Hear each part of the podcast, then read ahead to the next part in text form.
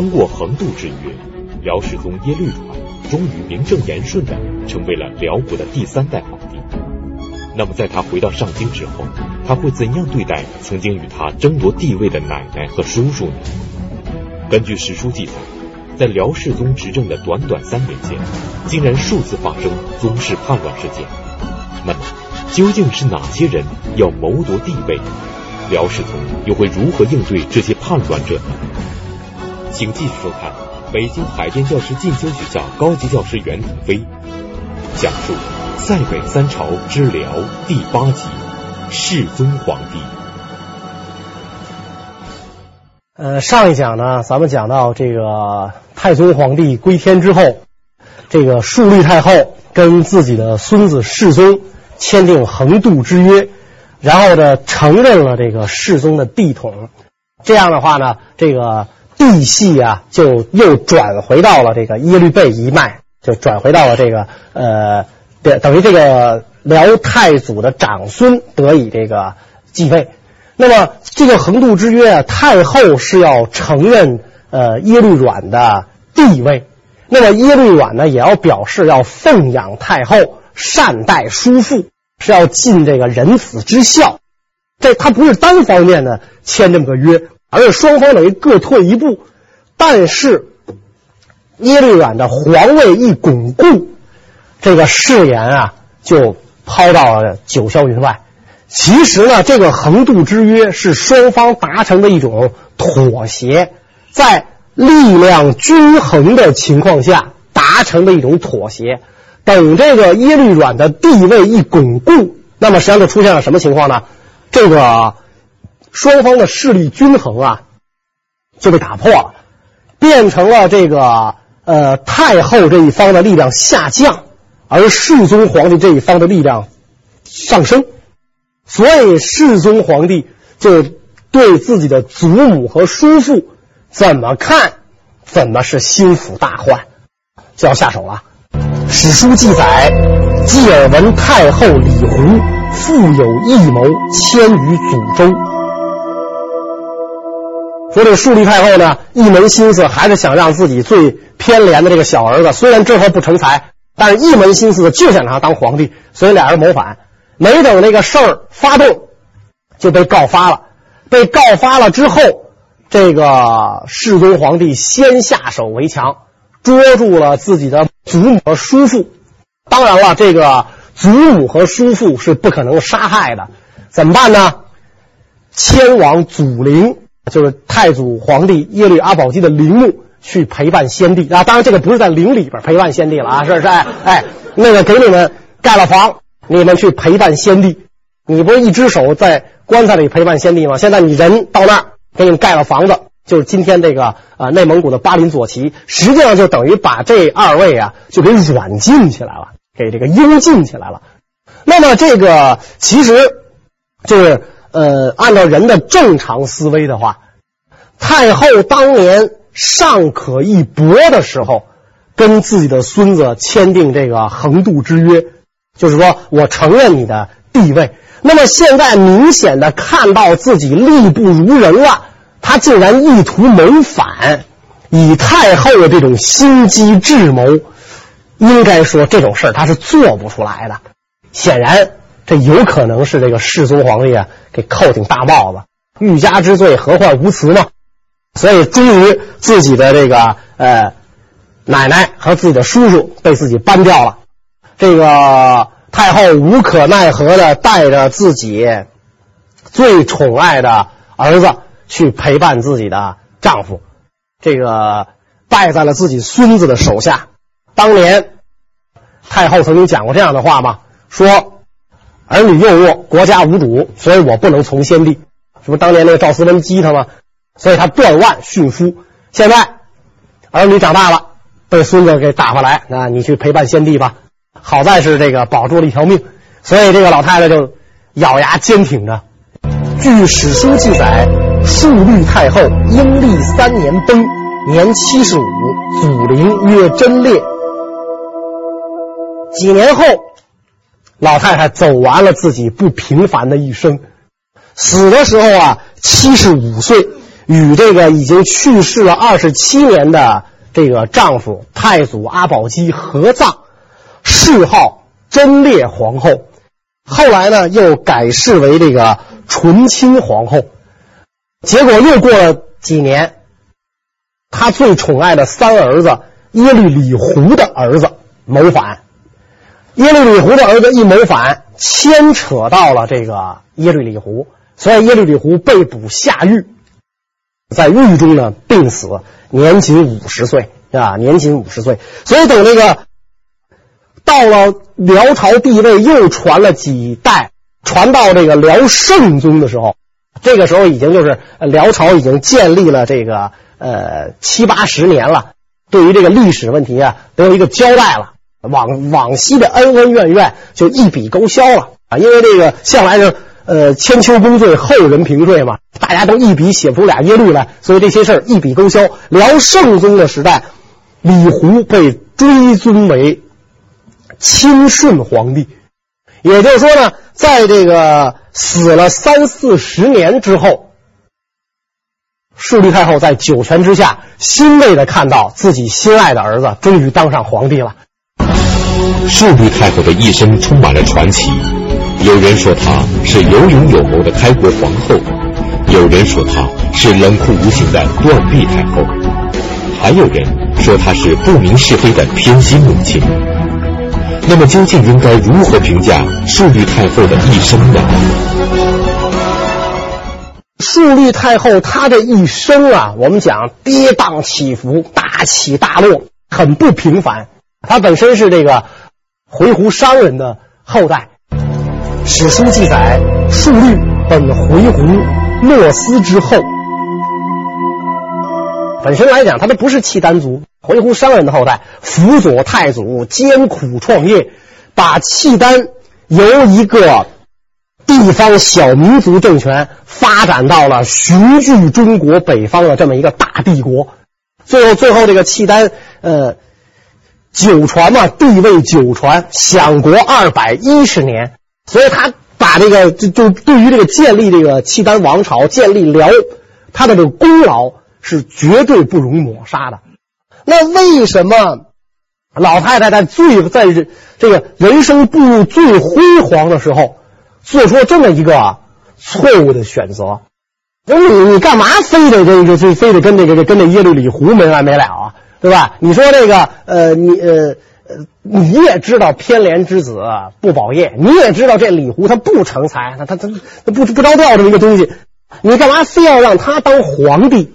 实际上呢，从深层次的原因看，这里边体现了一个契丹民族在开国之初的价值取向问题，或者说。顺律太后，包括这个呃耶律李胡这一派人，是代表着契丹的旧俗，代表着契丹的传统，代表着草原文明，代表着游牧文明。他死活为什么不能让这个耶律倍当皇帝？我们讲过，耶律倍倾心汉化，他最崇拜孔子，他穿中原衣冠，他读四书五经，他工于书法绘画。他的书法绘画一直到到这个宋徽宗时代都藏于秘府啊，所以，呃，当然了，历史是不能假设的。如果我们假设一下耶律倍承继大统会出现什么情况？如果耶律倍继位彻底汉化，那很有可能这个契丹王朝，这个辽国昙花一现。所以，太后坚决不能让他继位，而让耶律德光继位。应该说，这一次废长立幼是一个明智的选择。耶律德光文韬武略，应该在耶律倍之上，跟随太祖皇帝出生入死，屡经战阵。所以，应该说，你看他灭了后晋吗？应该说，这个耶律德光比这个耶律倍更适合做。辽太祖的接班人，所以这一点上，应该说顺律太后做的是对的啊，做的是对的。但是再往下发展，述律太后的偏执就看得很明显了。你想那样的一个女人，出生于这个呃回鹘商人的家庭，这个精于算计，当年辅佐自己的丈夫，可能在这个艰苦创业的过程当中，也体会到了掌握权力的快乐。我们看那个中国历史上大凡这些个呃干政的后妃，可能对于他来讲，他最看重的东西是手中的权力。所以这个述律太后在太祖皇帝归天立了太宗之后，他并没有放手啊。太宗皇帝承继大统二十五岁啊，已经已经按今天的标准他也成人了，但是呢，并没有放手。那么太宗皇帝。一方面，我们讲他感谢母亲的栽培，没有您，确实没有我的今天，我不可能做皇帝。另一方面，他也不满于母亲的控制，所以我们讲他兴兵南下，扬名立万，让契丹的这个大臣们看看我是会打仗的，我是能打仗的。然后呢，想把军权从母亲手里夺回来，结果死于这个班师途中。太宗驾崩之后。树立太后的这个偏执啊，可以说是表现的淋漓尽致。你干嘛非要立这个李胡？谁都知道他是个废柴，你干嘛非要立他？正因为他废物，他对我的依赖心就强。他除了杀人、打人、骂人，啥都不会，他也就不会有那有这个呃，就像辽太宗一心想把这个权力夺回来，他就不会有这权力欲。他名声越臭。他对我的依赖就越强，我怎么才能当皇上呢？我妈爱我，我才能当皇上。哎，我就得对我妈言听计从，稍微有一点忤逆，地位不保。哎，这个述律后觉得这样的人符合我的要求，符合我要求。他完全这个不会自立门户，甭管他多大岁数，他得听我的。我在一天，权力就在我手里一天。啊，所以为什么他非要主张立这李胡？道理就在于此。另外，这个呃，不不，当然了，就是最小儿子最最偏疼嘛。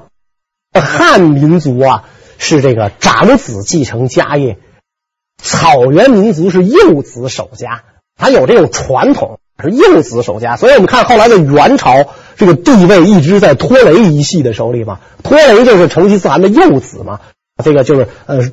这皇后所生的这个一就是幼嫡出的幼子嘛，所以他有这种传统，因此这个树立太后的晚年就人生啊就很凄凉啊，走的也很凄凉，这个不像那个他活着的时候，那他他这个辅佐太太祖这个谋立太宗的时候那么风光，所以这是他的这也是他这个人生悲剧的这呃为什么会产生这个人生悲剧的道理所在。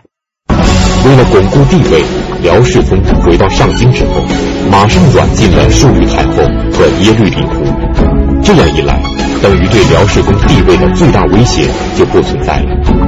那么，辽世宗是否就此踏踏实实的过上了太平日子了呢？世宗皇帝把太后和自己的叔父囚禁，可是世宗的这个日子啊。过得实在是不舒服啊！他的日子为什么过得不舒服呢？他这个地位、啊、是捡来的，对吧？是捡来的，这个并没有真心拥戴他。这个这帮大臣，所谓的这个这个从容的功臣们，并不是真心拥戴他。为什么让你当皇上呢？没别人。我们绝对不能允许耶律李胡继位，他一继位，大家伙陪伴先帝，这咱受不了，是吧？所以这个绝对不能允许他继位。但是没别人了，这个矬子里拔将军就你了。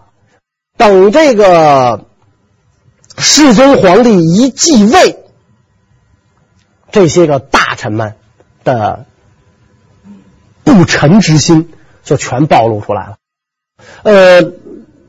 契丹人啊很有意思，我们看翻检史书，这个契丹族的大臣好像只有两个姓，一个姓耶律，一个姓萧，就这两个姓，这个没见过姓别的，只要姓别的，那就是汉臣，那就是汉族的的大臣。契丹人就这两个姓，后族姓萧，皇族姓耶律。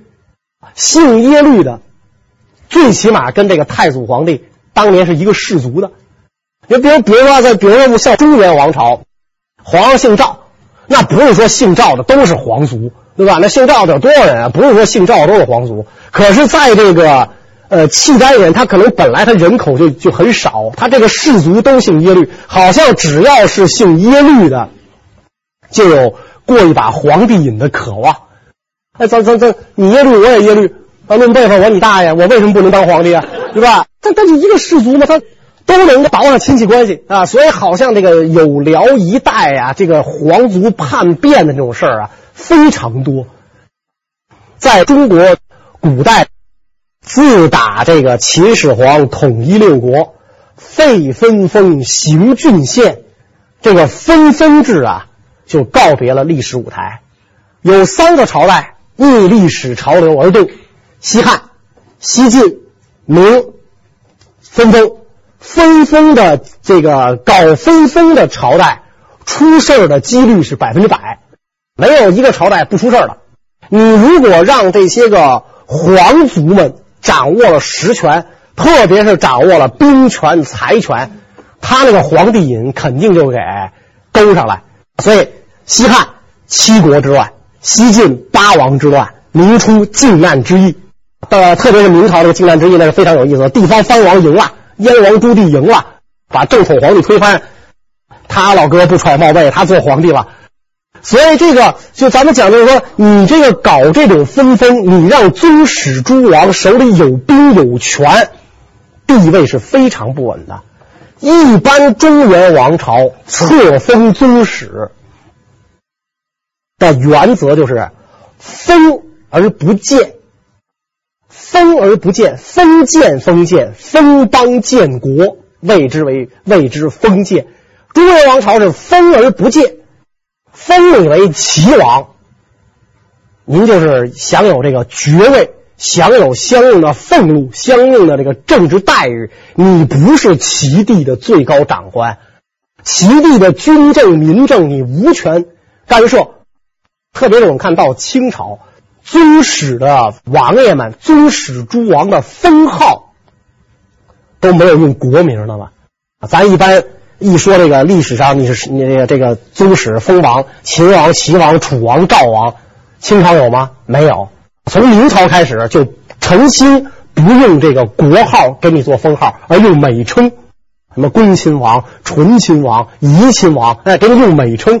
您您您想那个谋国，您连想都甭想，您连连这个齐王这个虚的都没了，是吧？都没了。您这个恭亲王，您啊怡亲王，用美称来代替这个国名，所以清朝倒比较好的解决了这个问题。但是这个中辽一带，因为他是啊北方游牧民族一个家族统治，所以他给这个宗室诸王的权力太大，他这个问题都没解决了。所以这个呃耶律氏这个宗室叛乱的事时有发生。另外。一个大氏族就是萧氏，这个萧氏啊，如果我们听这个评书演义，我们听杨家将最熟的就是萧太后，对吧？萧太后，这个有辽一代十几个皇后全姓萧，唯一的例外是世宗的皇后，汉族的宫女儿甄氏，就她的皇后不姓萧，剩下皇后全姓萧。你要说萧太后。您得指出哪位萧太后？咱们说的这个，就咱们说的这个，就是《评书演义》里说的这个萧太后，是我们以后会讲到这个辽景宗的皇后，就萧燕燕嘛啊，辽景宗的皇后。反正你就光说啊，就辽朝那个萧太后啊，辽朝都是萧太后。您到底指哪位萧太后？她全姓萧。为什么后族姓萧啊？数律后辅佐太祖建国，功劳太大，所以太祖皇上就说呀、啊：“我打仗。”靠的是什么人？这个我我的这个皇后的功劳太大了。你看我那帮弟弟多坏，他整天造反，反了三次，还有这帮舅子好。哎，我这帮舅子他他忠于我，因为他知道这个他们当皇帝没戏。所以这个太祖皇帝自比高祖刘邦，谁辅佐刘邦功劳最大？萧何吗？对吧？哎，我们知道这个就是呃，这个正史里记载，刘邦他自己讲说，我这个人呐，联军百万啊，攻必克，战必取，不如韩信；运筹帷幄之中，决胜千里之外，我不如张良。这个安抚百姓啊，然后往往前线运送军粮、转运粮饷这些事儿，我不如萧何。但是这仨人我都能用，也不这仨人为什么听他的，反正这仨人我都能用。哎，所以我得天下。那么这些这些人里边，谁的功劳最大呢？显然是萧何嘛。按照这个戏曲说，韩信都是萧何给追回来的吧？哎，所以他的功劳最大。因此，这个呃汉朝建立，这个萧何做丞相嘛。所以呃太祖皇帝建立了辽之后，就赐后族姓萧。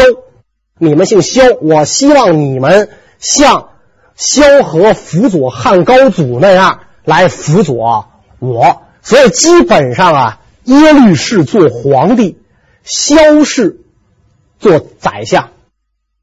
呃，宰相全基本上全姓萧，皇上全姓耶律，就这俩姓啊，就这俩姓。所以这些个耶律和萧们，就都想过过皇帝瘾，都是这个国家的贵戚宗亲呐。所以世宗皇帝的皇位还没坐稳。这些从龙功臣们就跳出来了啊！这些从龙功臣们一看，这个这个不像那个中原王朝啊，父死子继，嫡长子继承。咱这皇位好像就是谁胳膊粗谁拳头大谁就能上啊啊！那我培养培养粗胳膊大拳头，我不也能上吗？我那那过一把皇帝总总总是很不错的一件事情嘛，是吧？所以这些人跳出来。就在辽世宗刚刚开始享受帝王的生活没过多久，一个叛乱者跳了出来。他不但是拥立辽世宗的大功臣，而且还和辽世宗有着很不一般的亲戚关系。那，这第一个叛乱者究竟是谁呢？第一个跳出来的是谁呢？就是当年拥立这个世宗啊，呃，很就立了很大功的。驸马萧汉，所以我们看这个呃辽朝的这个历史啊，很有意思。驸马姓萧，哎，国丈姓萧，是吧？这个皇后姓萧，嫔妃姓萧，只要不是皇家的人，他都姓萧。那就是说，呃，可能他这个婚丧嫁娶就是萧氏跟这个耶律氏世代为婚，所以这个驸马。他是肃律太后的亲外甥。当年呐，这个横渡之约以前，肃律太后隔黄水跟世宗对立的时候，第一个就质问的这个萧汉：“萧汉，你是我亲外甥，你这个为什么造反？你为什么要造反？你为什么不跟着呃我呃不跟不跟着这个李胡，咱们一块打这个世宗？你为什么谋立世宗？”萧翰理直气壮的回答：“史书记载，臣母无罪，太后杀之，以此不能无憾。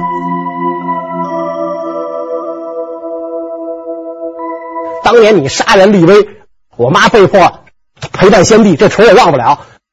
这这这堂而皇正两两个人的爱，所以这个肃律太后最恨这个萧汉。萧汉那个他也不可能叛变世宗啊，在当时他不可能叛变世宗，所以谋立世宗皇帝。”他很大功，结果世宗一继位，他第一个这个跳了出来。世宗皇帝啊，对他信任到什么程度呢？把公主嫁给了他嘛？把公主嫁，他等于就是这不就是驸马嘛？把公主嫁给了他，结果世宗皇帝继位刚一年，这位这跟皇上什么辈分我已经排不清楚了。他理论上应该是皇上的舅舅，现在他又做了驸马。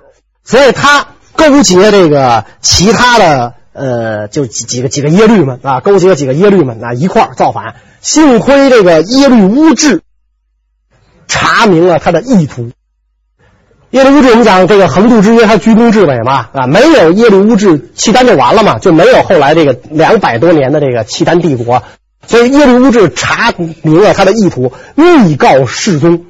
世宗皇帝一听萧汉造反，赶紧先下手为强。但是这个世宗皇帝是很念旧的，萧汉谋立我是首功，又是我的舅舅，所以我对他网开一面，对其他人咱就不客气了。那几个被他挑唆的耶律们全杀掉了。结果这个萧汉网开一面。哎，我们看那个契丹民族的这个倔强性格呀，在这些叛乱人的身上是体现的淋漓尽致。你造反了，皇上念旧没杀你，你回去烧高香啊，阿弥陀佛去吧，不对，是吧？哎，不对，哎，他认真的总结了经验教训，是吧？哎，我的叛乱为什么失败？因为我没有找到一个强有力的靠山。这次他不但自己谋反，把自己的妻子、公主也叫上了，两口子跟家一块算计。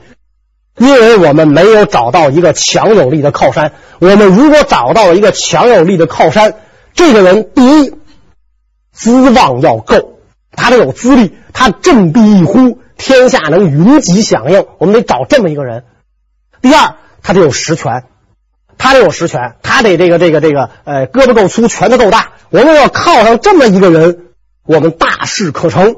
两口子一合计，找谁合适呢？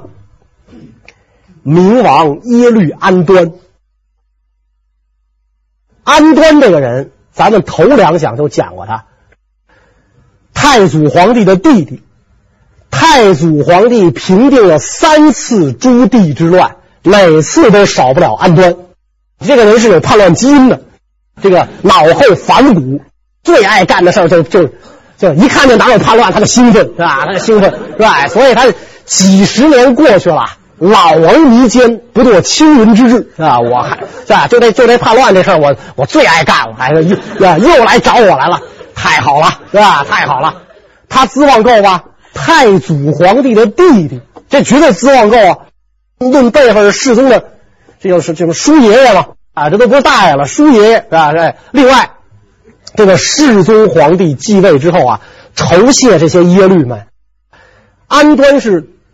等于居首啊！这我叔爷爷他要首肯认同我的地位，我的地位不就稳定吗？所以让这个安端执掌原来的东丹国啊，就是自己的父亲呃，不是做做东丹王，后来弃国出走嘛？哎，让他执掌东丹国，所以安端资望够，有地盘啊，有根据地，有军队啊，有人脉，要什么有什么，最符合啊萧汉的需求。我把这个人。拉下水，然后我们一块儿造反。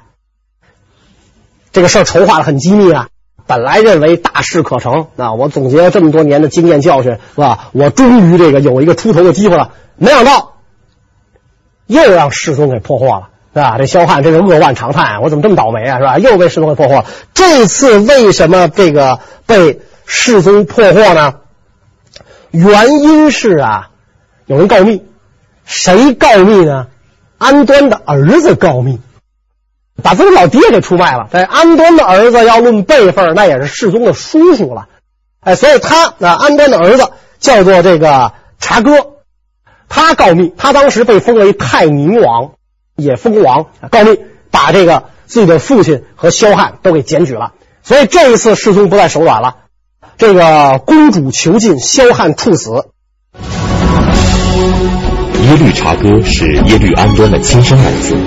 如果耶律安端这次叛乱成功，顺利做了皇帝，那么耶律察哥就是皇子，将来他也非常有可能继承皇位。然而，耶律察哥却主动告发自己的亲生父亲谋反，这又是为什么？那么，为什么察哥要把自己的父亲给出卖？不是因为察哥对皇帝多忠心，而是察哥觉得，如果父亲参加了萧汉的叛乱，为他人火中取栗，这个萧汉是立我父亲当皇帝呢，还是他自己当皇帝呢？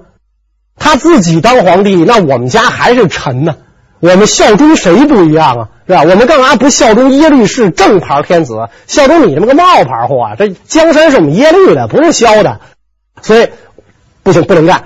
如果这个呃萧汉立我父亲做皇帝，那么很有可能我父亲就是个傀儡皇帝，这活不能干。这是第二个，第一不可啊，这你自己做不不可。第二不可。你就立了我父，拥立我父亲，我父亲是傀儡，不可。第三不可，就算我父亲掌了实权，有朝一日他老人家走了，下边轮到谁？我父亲又不止我一个儿子，对吧？那么下边轮到谁？能轮到我吗？啊，万一他老人家比较匆忙的就走了，能轮到我吗？对吧？哎，这个也不可。所以我父亲参加萧汉的这个叛变啊，这场叛乱三不可，我不能让我父亲这么干，我把他告发，我出手把他告发，我一出手把他告发，我就得到当今天子的感激与信任。当今天子一感激一信任我，那么我的机会就来了。咱要玩就玩大的。咱就直接，我就当皇上，这这这这这道理不是怎么都能想明白吗？哎，所以茶哥把自己的父亲给告卖了。他把他的父亲一告卖，这这次这个叛乱是被平定下去了。果然如茶哥所料，世宗皇帝对这个茶哥呀充分的信任呐，是吧？爱卿，你真是这个忠心耿耿啊啊！你为了忠于朕，连你爹你都能卖，是吧？这这种。太感动了，是吧？哎，奴隶，这个土地、兵马、钱粮，你挑，你说你要什么吧？什么也不要，我就是要报答陛下的厚恩。我们家世受皇恩，除了想报答陛下，什么也不想。世宗更是感动的一塌糊涂，所以这个察哥就把自己的这个公帐啊，这个营帐，一步一步的接近天子的公帐，伺机下手。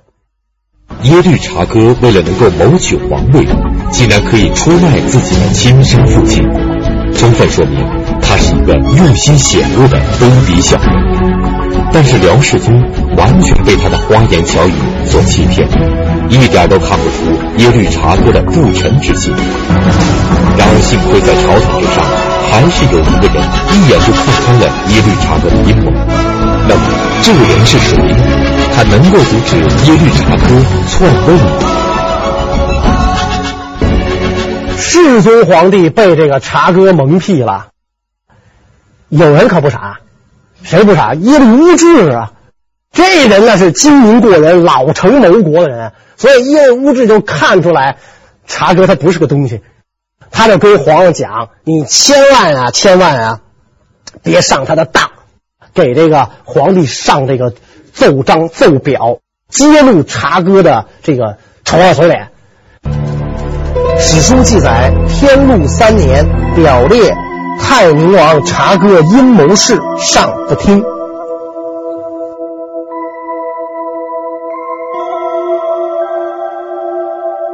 结果你说这个世宗这个糊涂皇帝糊涂到什么份上呢？他居然把耶律乌质的奏章给察哥看。哎，你看那爱卿，你看有人说你不好是吧？咱们这耶律里边什么耶律都有，他说你不好啊！你看看那奏章，察哥一看，把，你哇哇的哭啊，这伏地痛哭嘛，哀嚎不起啊，是吧？我对陛下一片忠心，你看耶律乌质他怎么这么说我？您给我做主啊！哇哇哇哇哇，是吧？哎，皇上就安慰这个察哥说：“你你放心，我绝对不会相信那个耶律乌质，我我不会这个做做出这个对不起你的事情啊！我对这个卿啊信任有加，你退下吧。”察哥就反唇相讥了，就屡屡在这个世宗皇帝面前啊说这个耶律乌质的坏话。渐渐的，这个世宗皇帝对这个耶律乌质就疏远了。所以，这个耶律乌质非常痛苦啊！当年是我这个在国家面临内战的情况下，使祖孙两个人和睦横渡之约，保住了这个江山。然后这个世宗皇帝得以继立天子，现在他如此轻小人、远贤臣，眼看江山社稷不保，祸起萧墙，怎么办？他觐见皇帝，向那个跟那个世宗皇帝苦苦上谏啊！察哥这个人呐，他心怀叵测，他有意志，早晚必反。你看他那爹，就知道他什么人。他们家就这遗传基因，他早晚必反。所以这个当时世宗皇帝很不高兴嘛，那很不高兴嘛，就跟这个呃这个耶律乌质就讲，他把他爹都告发了，你说他能不忠心？不能，他能不忠于我吗？耶律乌质说：“自古求忠臣，必于孝子之门。这咱中国古古人的这高尚品德，忠孝节义，忠孝大孝是忠，所以自古求忠臣必于孝子之门。这正像您刚才说的，他连他爹都能卖，他谁不能卖啊？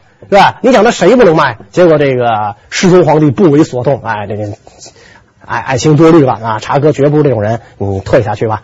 所以这个耶律乌质也没有办法，那只好这个呃，只好退下。呃，结果呢，茶哥就越来越受宠。过了没几年吧，中原啊出了事了。中原出了什么事呢？咱们讲这个五代梁、唐、晋、汉、周，后晋呃被灭了之后，这个后晋的节度使做了皇帝，建立了后汉。后汉是五代最短命的王朝，四年换俩皇上，完了，这个后汉就完了。后汉一完，后周代替了后汉。结果这个后周代替了后汉之后，后汉的皇族嘛，他不愿意向后周称臣，他不向后周称臣怎么办？就这个呃，到了太原建国，这就是十国里边的北汉。所以我们讲五代是梁、唐、晋、汉、中。十国在这个北方有一个北汉，南方有九个小政权。这个北汉的建立者实际上就是后汉开国皇帝刘知远的弟弟，他等于到那儿去建立了北汉。但是这个北汉政权啊，应该说在这个十国政权里，他的实力是非常弱小的。所以北汉建立之后，他害怕这个后周王朝出兵打他，因此呢，就给契丹上表。要请求契丹的援助，并且呢，愿意接受契丹契丹的这个册封，然后给契丹这个朝贡，等于契丹多了这么一个藩属之国。所以，这个当时的世宗皇帝呢，就派人去册封这个北汉的皇帝，并且呢，率大军南下，准备支援北汉。这一次，世宗皇帝就走上了一条不归之路。就被这个手下的大臣啊，就给谋害了。到底是什么人谋害了这个世宗皇帝呢？啊，关于这个问题呢，我们下一讲再讲。谢谢大家。